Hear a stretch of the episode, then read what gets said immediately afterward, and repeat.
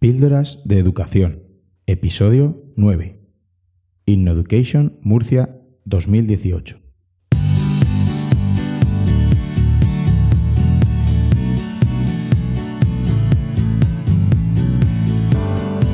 Bienvenidos a Píldoras de Educación, un podcast para maestros. Aquí compartiremos encapsuladas en formato audio las claves sobre la innovación, cambio educativo y la actualidad en la educación. Soy David Santos, maestro, coordinador TIC y director de un colegio público de infantil y primaria. Mi intención es que mejoremos juntos nuestra práctica educativa un poco cada día. ¿Me acompañas? Hola, hola de nuevo. Gracias por estar ahí detrás escuchando otra píldora más. Estoy encantado de que te dispongas a escucharme en tu smartphone, en tu navegador web o donde sea que me estés escuchando. De verdad, te lo agradezco muchísimo.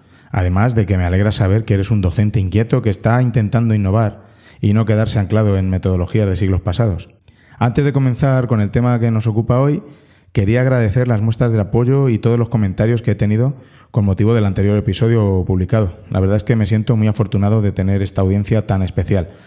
Ha sido uno de los episodios más escuchados. La verdad es que me he sorprendido porque me puse a, pues un poco a, dar mi, mi, reflexión. Voy a leer algunos de los comentarios que me habéis dejado en las distintas plataformas de podcast, Twitter o incluso por mail. En la plataforma de Evox, un usuario anónimo dice totalmente de acuerdo contigo. Otro usuario comenta estupendo trabajo y enhorabuena, me encanta. En los distintos y fenomenales grupos de Telegram de maestros también he recibido feedback sobre el anterior episodio.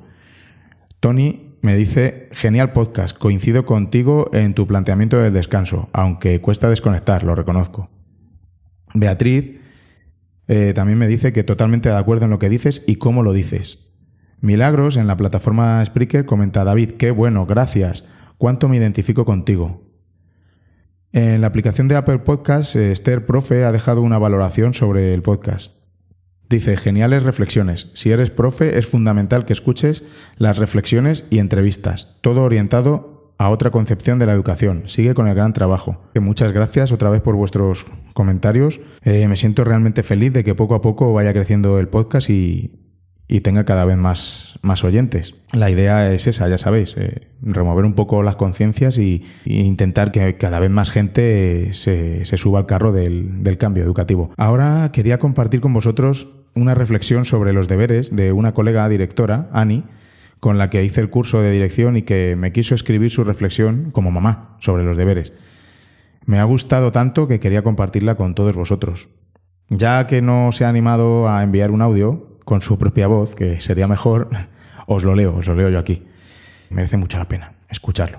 Hola David, Llevo mucho tiempo para escribirte sobre la visión de los deberes desde el punto de vista de las familias, pero ya sabes tú que nuestro trabajo a veces nos supera. Mis dos hijas son producto de uno de esos raros colegios en los que se trabaja por proyectos en todos los cursos, en los que es más importante la manera a la que llegas a los conocimientos que los conocimientos mismos, en el que los libros de texto son solo para consultar si lo necesitamos, y en el que los deberes, entendidos tradicionalmente, no existen. Tienen desde infantil lo que se llaman plan de trabajo, que consiste en una visualización por parte del alumno de lo que tienen que conseguir, semanal o quincenalmente según la edad.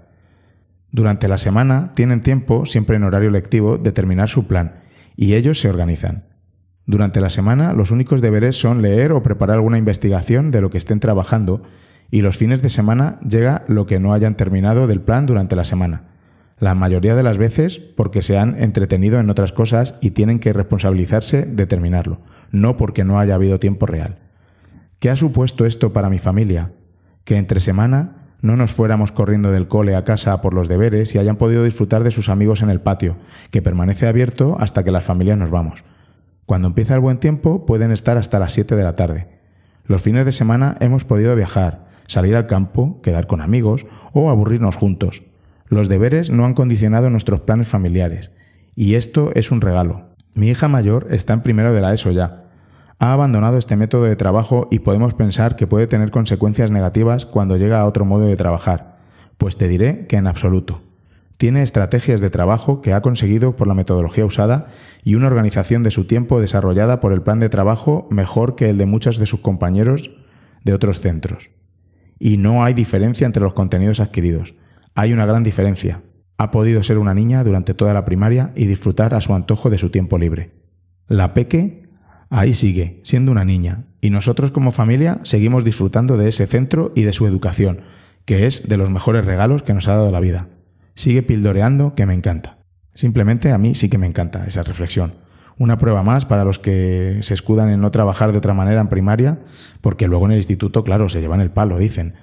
Qué importantes son las destrezas, habilidades y competencias que se desarrollan dejando que el alumno tome las riendas de su aprendizaje.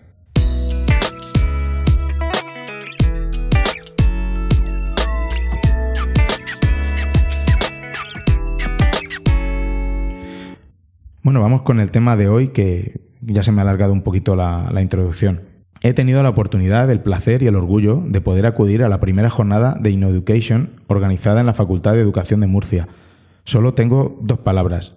Muchas gracias. Ha sido una experiencia increíble. Casi 300 maestros de todas partes de España que quieren cambiar, que saben que los niños de la sociedad actual necesitan una metodología de enseñanza y aprendizaje diferente, Además, he tenido el placer de desvirtualizar a varios profes que conocía por distintas redes. Un gusto también haber podido hablar con vosotros cara a cara. Un evento cuidadosamente organizado y todo hecho desde la profesionalidad, la vocación y el amor por la docencia. Porque para hacer lo que han hecho este puñado de profesores, que se han pasado meses planeando y organizando, reuniéndose, eh, dejando de lado a la familia en varias ocasiones, se necesita una carga monumental de amor y vocación por la profesión. Y todo solo por el afán de compartir con los demás, de ampliar el número de docentes que apliquen estas metodologías activas en el aula. Qué gran trabajo habéis realizado. Pues de verdad estoy súper emocionado con, lo que viví el, sábado. Y estoy seguro de que las, de, de las 300 personas que estuvimos allí, habéis hecho que algunos que estaban indecisos se lancen definitivamente y dejen de aburrir a sus alumnos y hacerles de verdad protagonistas de su propio aprendizaje. Particularmente, por ejemplo, yo nunca he hecho un breakout o un escape room y después de la actividad que se organizó estoy como loco por adaptarla a mis alumnos de primero de primaria. He estado en muchos eventos de educación, pero el sentimiento que se desprendía de InnoEducation era diferente. Lo dice bien claro su lema, de docentes por y para docentes. Voy a contar un poco cómo se desarrolló el día desde mi experiencia, cómo lo viví. Tras la recogida de acreditaciones y una breve visita a la zona de la feria, donde había distintos rincones, como por ejemplo el de Visual Thinking, en directo, un rincón de YouTube donde se podía experimentar con el croma, uno de radio con la aplicación de los alumnos del colegio Jaime Balmes y hicieron, hicieron varias entrevistas que los dejaré en, la nota del programa. Un rincón donde podíamos ver las últimas novedades en, realidad aumentada y realidad virtual, además de poder probar los Chromebooks con los chicos de iEducando. Después fuimos al, salón de actos donde abrió la jornada Mercedes Ruiz, más, más conocida como Londones, y con sus entrañables historias. Tras su participación hizo su presentación Gonzalo Romero, eh, responsable de Google for Education en España y con el que tuve el placer de tener una pequeña entrevista que después escucharéis. Después de estas dos ponencias y antes del café, los chicos de InnoEducation nos tenían preparada una encerrona. Y nunca mejor dicho. Para salir del auditorio debíamos abrir unas cajas que tenían unos candados. Para averiguar las combinaciones de estos candados debíamos trabajar cooperativamente con las pistas que nos habían dejado y poder salir así de la sala. Genial forma de comprobar cómo funciona un escape room y un breakout. Investigad sobre ello si no sabéis lo que es. Creo que, creo que voy a hacer un episodio sobre, sobre esto, que está muy interesante. A continuación, un tiempo para el café. Pero este tiempo de recreo no es un tiempo muerto en este tipo de eventos. Durante este tiempo hablas con otros profes, comentas la jugada, te nutres de sus experiencias, creas conexiones. Vamos, un café muy, muy productivo y enriquecedor. Tras este pequeño receso, eh, después del café, pasamos a realizar un taller Flipped Classroom, Haciendo honor a este tipo de trabajo en el aula, anteriormente, los días previos, habíamos recibido un vídeo eh, que vimos en casa antes de realizar el taller, para que todos partiéramos de, una base. El taller estuvo fenomenal. Yo tuve el placer de hacerlo con Aaron Asencio y bueno, fue conciso, y al grano y para poder iniciarse en Flip sin problemas. Además, mostraron el uso de un par de herramientas que nos ayudan a, ayudarán a realizar los, los vídeos y hacer las actividades con los niños. Este es otro de los episodios que tengo entre manos, a ver si, a ver si me da la vida. Después la comida, pues igual que como dije con el café, pues una comida, lo primero una comida muy informativa con, con innovar, donde varios profes nos cuentan pequeñas píldoras de 5 o 7 minutos de actividades que hacen en sus aulas. Si no conocéis lo que es innovar, innovar con B, con B de bar, os animo a, que miréis en, internet. Están, están realmente bien. Después de hablar con muchos profes, hacer nuevos contactos, eh, la verdad es que la comida y las cervecitas sentaron fenomenal. Pues pasamos ya al, al último taller. Previamente habíamos elegido a qué taller de los que se ofertaban querías ir. Teníamos ABP, teníamos evaluación, gamificación o cooperativo. A continuación, después de la culminación de estos talleres y para cerrar la jornada, pasamos al salón de actos, donde cerró la jornada la siempre genial Rosa Liarte. Todos los proyectos que realiza son geniales, la verdad es que es inspirador. Y dejó, dejó muchas perlas, muchas frases que, para recordar. Estupendo, la verdad. Fueron muchas horas, pero cuando terminó te das cuenta de que se te ha pasado volando. Ahora era el momento de asimilar toda la información nueva, porque siempre, siempre la hay. Aunque creas que sabes mucho, siempre hay información nueva, siempre hay los comentarios que has hecho con los profes, las de los talleres, lo que te han dicho esta, e, e, estos InnoEducators que saben muchísimo. A continuación, bueno, vamos a oír las opiniones de, varios de los asistentes. Estuve mm, por ahí con, con micrófono en mano. Al principio, de verdad, me daba un poco de vergüenza. Pero después de una conversación con Beatriz Cerdán, dije, leche, si he venido aquí a, a recoger eh, opiniones para, para el podcast también, ¿por qué no? Y bueno, pues aquí, aquí os dejo algunas, algunas de las opiniones. Yo vengo de la Alcudia, de Valencia, y doy quinto de primaria. Ah, fenomenal. ¿Y qué te está pareciendo este evento de InnoEducación? InnoEducation. Muy bien, muy entretenido. Nos están enseñando bastante aplicaciones y diferentes, diferentes eh, sistemas de, de, realizar nuestras asignaturas. ¿Tú, ¿Tú, llevas a cabo alguna de estos tipos de metodologías en el aula? Sí, yo trabajo bastante de las, de las metodologías que están explicando. Trabajo ABP, trabajo gamificación, el Flip Classroom. ¿Por qué crees que es necesario este tipo de metodologías con nuestros alumnos? Porque estamos en el siglo XXI y hay que conectar directamente con nuestros alumnos y es una forma muy muy atractiva de, de, trabajar con ellos. ¿Y qué le dirías a estos profes que no están aquí, por supuesto, que siguen con sus clases magistrales, que no quieren cambiar, que ven esto como una moda y no, y no, y no van a cambiar? ¿Qué les, qué les dirías? Que intenten actualizarse. Desde siempre se han hecho estas cosas, pero de diferentes maneras. Y ahora tenemos unas aplicaciones bastante divertidas. Nuestros alumnos las, las conocen bastante bien, controlan, eh, se enseñan rápidamente y, uh, y hay, que, hay que cambiar, hay que innovar. Pues nada, muchas gracias y a seguir disfrutando. Venga, hasta luego, gracias. Bueno, pues con nosotros tenemos a otros dos docentes y una estudiante de cuarto. No, tercero. De tercero. Eh, yo soy David y vengo, soy de aquí de Murcia, aquí al lado de, de la universidad y soy profesor de matemáticas en la ESO y de TICS en cuarto de la ESO. Eh, mi nombre es Elena, vengo de Cartagena y bueno, actualmente soy interina aquí en, en, un colegio de Murcia y estoy ejerciendo ahora mismo como tutora de segundo de primaria. Eh, yo soy Isma, estudiante de tercero de educación primaria aquí en la Facultad de Educación de la Universidad de Murcia. ¿Y qué, os está pareciendo este, este evento? Por ahora, que nos, que nos queda la tarde. Pues la verdad es que nos sirve para aterrizar muchísimas cosas.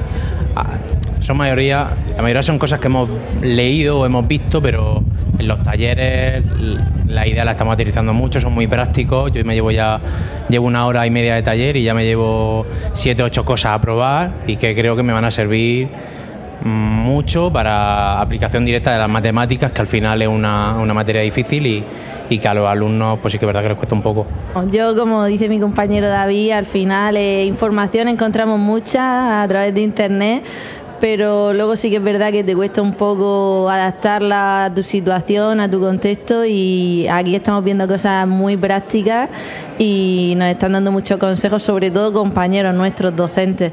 Entonces son situaciones que ellos mismos ya han vivido y quieras que no se transmiten mejor los conocimientos. Es como un foro abierto que estamos haciendo de, de experiencias, de ensayos, de errores de eso, de experiencias comunes. Y una sorpresa muy grata porque a otros cursos que había asistido de la universidad, pues éramos 10 personas, poco más, y no me esperaba para nada este revuelo y aparte de, profesores con experiencia que te cuentan que lo han llevado a cabo en clase y, y, que se puede hacer, que se puede innovar y llevar a hacer cosas interesantes con los alumnos. En la carrera no le están enseñando pero de manera teórica, que es muy contradictorio porque los profesores te dicen utiliza Flip Classroom, utiliza aprendizaje basado en proyectos, pero ellos nos están dando una clase positiva. Entonces como que tú me estás diciendo que lo hagas, pero luego tú no lo llevas a cabo. ¿Cómo sé yo que eso en la práctica funciona? Pues que la clase magistral funciona menos que antes. Yo recibí clase magistral me fue bien, pero sí que es verdad que ahora, por el contexto tecnológico y por el cultural que tenemos, no sirve. O, sí sirve, pero cuesta más trabajo que interioricen las cosas. Con estas metodologías sí que es verdad que accede mejor a ellos, entiende mejor las cosas y sobre todo que practicando y, motivándolos están, están más receptivos y aprenden más y mejor. Sí, bueno, yo le invitaría, es verdad que cuesta salir de esa zona de, confort, ¿no? Porque te da un poco de miedo el empezar con cosas nuevas, cosas que al principio no controlas mucho, no sabes cómo van a salir, ¿no? Pero sí que es verdad que al final es probar, o sea, probar, probar y cada vez con el aprendizaje te vas dando cuenta de tus propios errores. Es más, incluso dando una clase mm, de toda la vida como se daba antiguamente, posiblemente con el paso del tiempo no la daría igual porque te das cuenta de, de cosas que no han funcionado y vas cambiando con el paso del tiempo y al fin y al cabo esto es lo mismo con las metodologías activas lo mismo que ha dicho Elena, que lo prueben, que lleva mucho trabajo, pero luego la satisfacción de ver los resultados es enorme, yo creo. ¿De dónde venís y qué, qué dais clase? Eh, yo soy maestra de música y estoy en Archena. Yo también soy maestra de música y estoy en Ceutí. y yo soy tutora y estoy también en Ceutí, en el Colegio Juan Ayala. Yo soy tutora y especialista de francés y estoy en el Juan Ayala de Ceutí también. Una vez que hemos acabado el, el evento, ¿qué os ha parecido? Una locura, totalmente una locura. Es muy motivador, pero llevamos muchísima información en la cabeza ahora mismo. Hemos dado la vuelta a nuestra cabeza.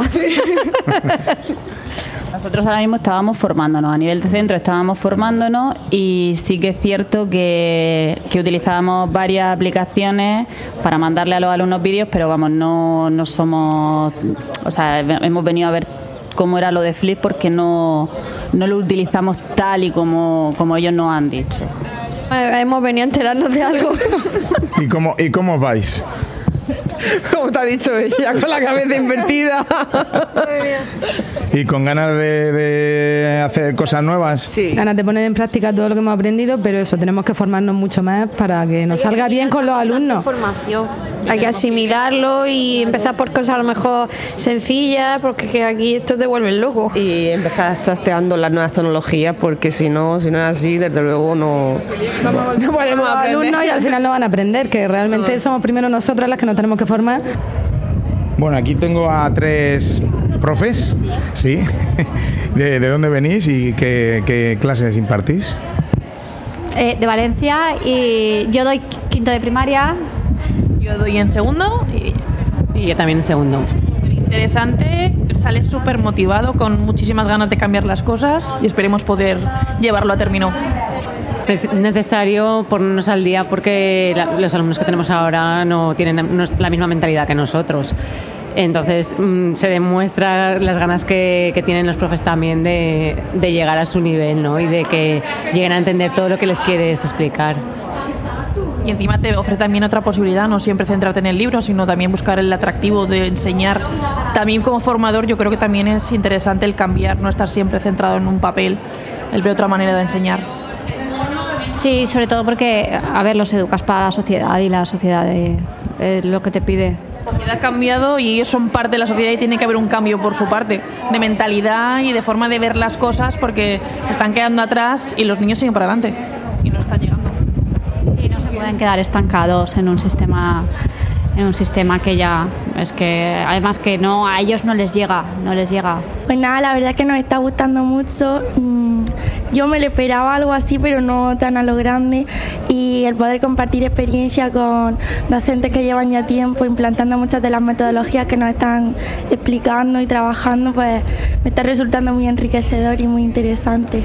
Em, yo en general pensaba, um, nos han formado y nos han dicho, nos han hablado sobre este tipo de metodología antes en la carrera, pero sí que es verdad que da un poco de miedo ponerte a llevarla a cabo en el aula, pero aquí lo, lo que realmente me está gustando es que viene gente que la está implementando y nos viene a contar también su experiencia y eso es lo que de verdad mm, es interesante. Estamos en cuarto de educación primaria.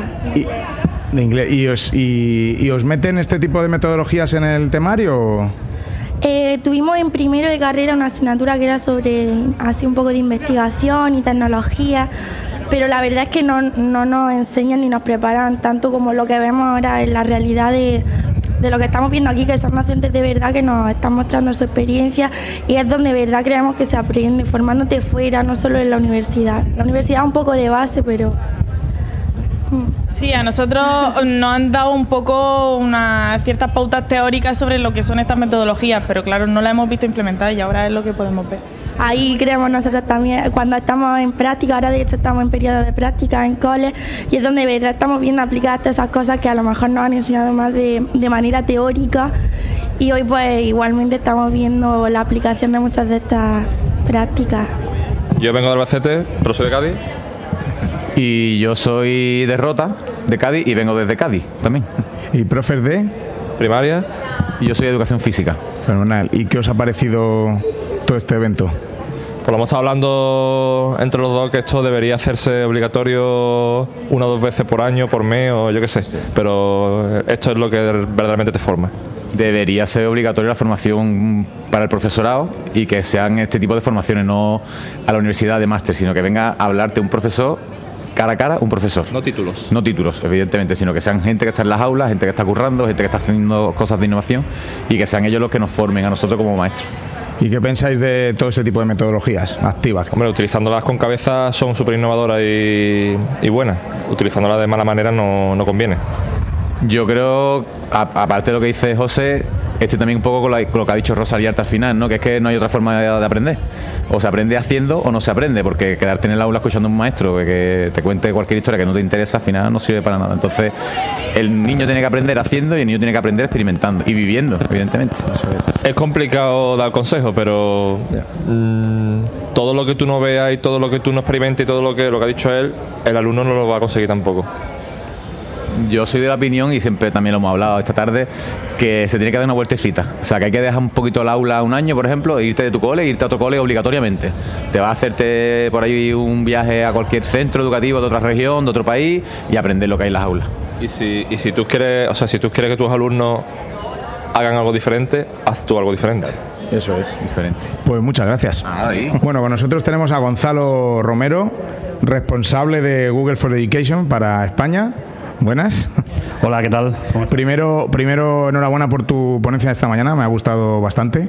Me alegro un montón, la verdad que quería traer algo que tuviera sentido y que pudierais llevar a, a vuestro, a vuestra cultura, ¿no? Creo que es lo que es realmente necesario, eh, plantearse ese cambio cultural, ¿no? Y, y bueno, mi intención era compartir con todos vosotros, ¿no? Que un sábado estar aquí durante todo el día desde bien temprano, oye, pues es un tremendo esfuerzo y desde luego que estáis siendo motor de cambio y, no, y no tengo más que poder apoyar desde, desde mi posición, ¿no? Pues muchas gracias. ¿Y qué te, qué te parece, qué te está pareciendo hasta ahora el evento? Aunque nos queda una tarde intensa. Pues me parece que es un evento muy, muy orgánico, ¿no? De, de- profes a profes, que es lo que realmente necesitamos, ¿no? Yo creo que este tipo de eventos son, eh, son necesarios en educación en este momento, en, en- en el que nos planteamos y replanteamos muchas cosas. Eh, hay que sobre todo eh, compartir, ¿no? Y, y- ser generoso. La educación necesita que el profe y que los profes seáis generosos y conectéis y, y compartáis esas buenas prácticas ¿no? que cada uno tiene en su, en su entorno más local. ¿no? Entonces, el evento me está pareciendo absolutamente maravilloso. Veo, veo una actitud de los profes eh, espectacular. ¿no? Y, y al final, yo creo que hoy, hoy vuestra posición exige mucho más que antes. ¿no? Antes erais yo creo, eh. Eh, humildemente, que, tradicionalmente la educación se ha basado en, en una transferencia de información y ahora tenéis mucha, una responsabilidad mucho más grande. ¿no? Eh, ahora incluso se os exige que seáis gestores del cambio ¿no? en, en, en vuestra aula y en vuestro entorno. ¿no? Y, y esto pues es un, es un gran esfuerzo y una, y una grandísima responsabilidad. ¿no? Y creo que estos eventos son muy necesarios y yo creo que, mm, que deberían de hacerse prácticamente cada, cada mes y, y bueno, sabemos que el, tiempo es escaso, pero encontrar estos momentos son, yo creo que van a marcar absolutamente la diferencia ¿no? en, en la educación de nuestro país. ¿Y qué te parece el papel de, las, de este tipo de metodologías, metodologías activas en la, en la sociedad actual? Pues me parecen súper necesarias, de hecho yo creo que son vitales. Eh, como te decía, el modelo tradicional eh, se enfocaba mucho en la memorización, en la mecanización, y yo creo que aprender hoy es muy diferente a como era ayer. ¿no? Y creo que estas metodologías son el marco eh, correcto para poder desarrollar habilidades mucho más allá del, del propio saber. ¿no? Hablamos de aprender versus saber ¿no? y, y- y el desarrollar habilidades que, en- que nuestros hijos van a necesitar en su futuro, ¿no? porque si algo sabemos es que no sabemos a qué futuro se van a enfrentar. Y la realidad es que muchas, muchos puestos de trabajo o, o muchos roles ni siquiera se conocen a día de hoy. ¿no? Van a aparecer muchas nuevas profesiones, otras van a desaparecer. Entonces yo creo que son el, el- el contexto necesario para poder desarrollar esas habilidades y de verdad dar herramientas eh, flexibles y ágiles ¿no? para que nuestros hijos se adapten al futuro. ¿Y qué le dirías a los profes que, bueno, que no están aquí, que probablemente no escuchen mi podcast, pero que, que- no, que, que ven esto como una moda pasajera, que, que las clases eh, son como siempre y que no, no quieren cambiar, no quieren salir de su, de su zona de confort? Por si alguien nos está escuchando. Bueno, pues si no nos escuchan, eh, creo que deberían, lo primero. Y lo que le diría, yo soy cristiano. Y mm, en la Jornada Mundial de la Juventud última estaba en Cracovia y escuché al, al Papa Francisco que decía, cerraba la Jornada Mundial y decía algo que me, que me marcó mucho, ¿no? Eh, y decía a los jóvenes que tenían que dejar de estar sentados en el sofá y tenían que calzarse y empezar a hacer el camino con, con otros jóvenes, ¿no? Entonces yo proyectaría esto a, educación también. Yo creo que esos profes que, que siguen estando eh, eh, en, su, en su sitio de, igual que hace 30 años y sin hacer nada nuevo y sin intentar ofrecer realmente algo que atienda las necesidades de, de, sus aprendices, pues que se pusieran una zapatilla, un vaquero, unas zapatillas cómodas, un vaquero y una camiseta y se vinieran hacia aquí y que empezaran por aquí y que vieran eh, de qué va esto, que vieran eh, qué cultura hay aquí, que vieran eh, las cosas tan increíbles que hace y, que nuevamente creo que el punto de generosidad que compartí pues hace que muchas, muchos otros colegas ¿no? de la profesión se inspiren y, y puedan realmente entender y motivarse para, para seguir haciendo la educación un poquito mejor cada día. ¿no? Yo le diría esto a estos, a estos, a estos profes que, que no están aquí o que, o que simplemente ni siquiera les preocupan estas cosas. ¿no? Y bueno, ya que tenemos aquí a alguien importante de Google, y, de hecho quiero hacer algún programa sobre de Google para educación, que me parece unas herramientas mm, fundamentales hoy en día, eh, que cómo, cómo puede ayudar Google en su- con sus herramientas de G Suite para, para este cambio educativo y para este tipo de metodologías. ¿Cómo puede ayudarnos? Bueno, aquí lo importante sois vosotros. Eh, yo creo que no soy importante, yo creo que soy una persona que en este momento está representando un proyecto eh, en el que cree, ¿no? en, el que una compañía como Google eh, pues está haciendo esfuerzos tremendos ¿no? y, es algo bastante social y viene de nuestros fundadores. ¿no?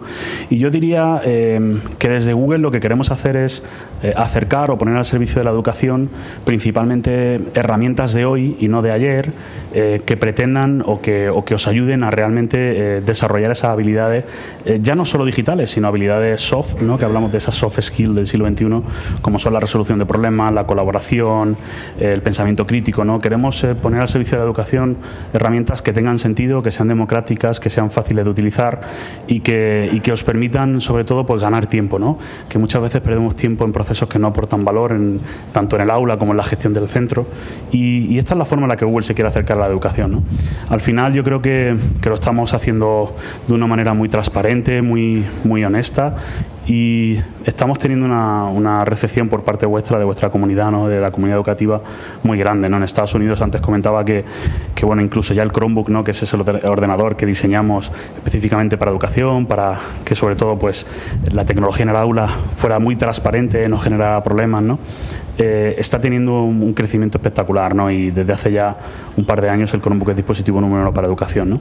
Entonces, esta es la forma en la que Google eh, nos gusta hacer las cosas ¿no? y, y es lo que queremos hacer. Queremos poner herramientas al servicio para todos de forma democrática y que os ayuden ¿no? a conseguir vuestros objetivos y sobre todo a, a ganar eficiencia en, en lo que hacéis en, en el aula. ¿no? Pues Gonzalo, muchas gracias, un placer que estés en mi podcast y nada, seguir disfrutando de la tarde. Muy bien, un abrazo enorme a todos los oyentes de Píldora Educativa y os animo a acompañarnos en las próximas sesiones de InEducation y, y compartir todo lo que hagáis y, y un placer también estar contigo hoy.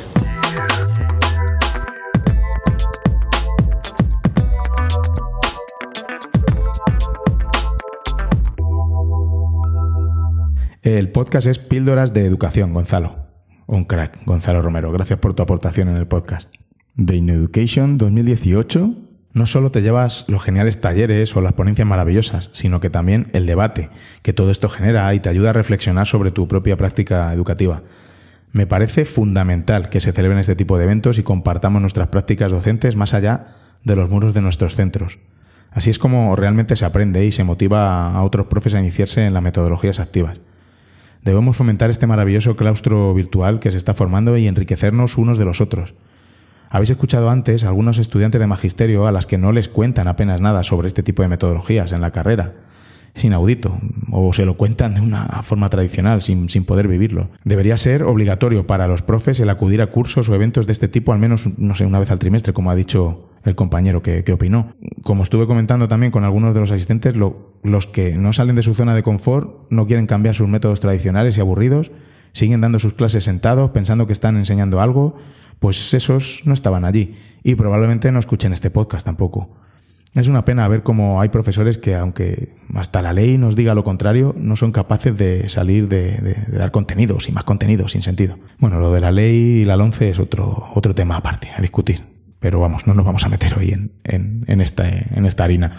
Y, después no hablemos de, la evaluación de este tipo de personas. Su única herramienta para evaluar es el examen y la nota numérica. Qué pena, qué pena, de verdad. Eh, luego, los directores de, los centros públicos, al menos, estamos atados de, pies y manos, porque vamos, de las casi 300 personas que había ahí, yo hubiera fichado, hubiera contratado para mi colegio a un montón. Sobre todo a estos ineducators ¿eh?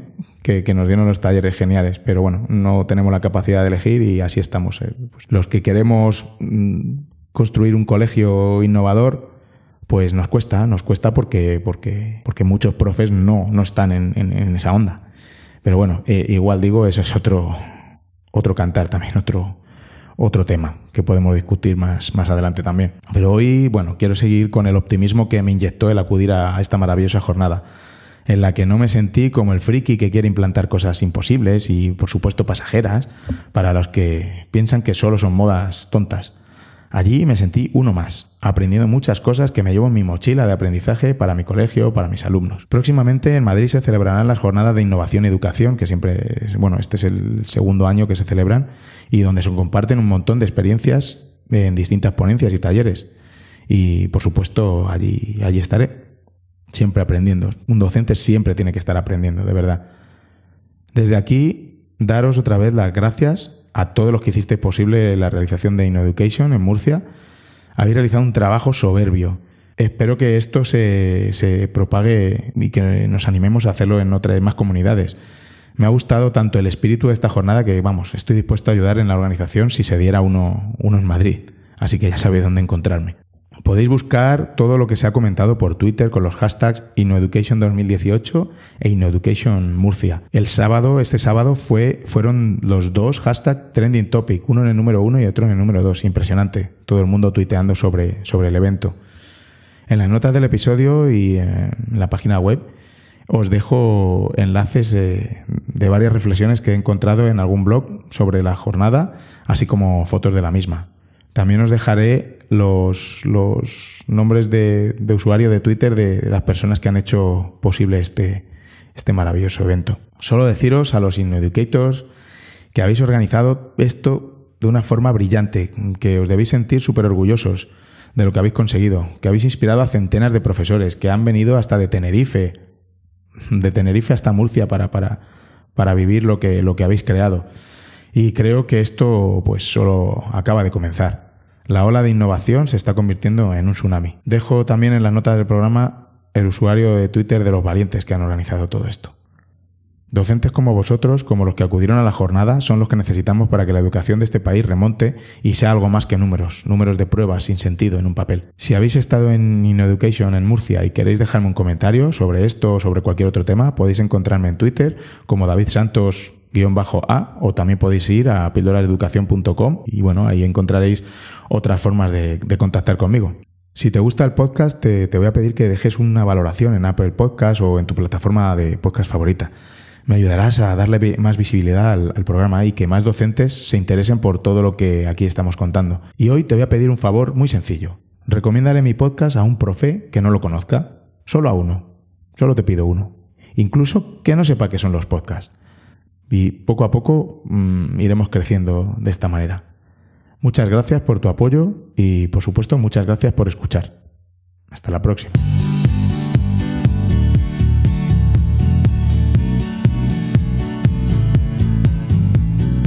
Y recordad, con vuestras píldoras podemos hacer que la educación goce de la mejor salud.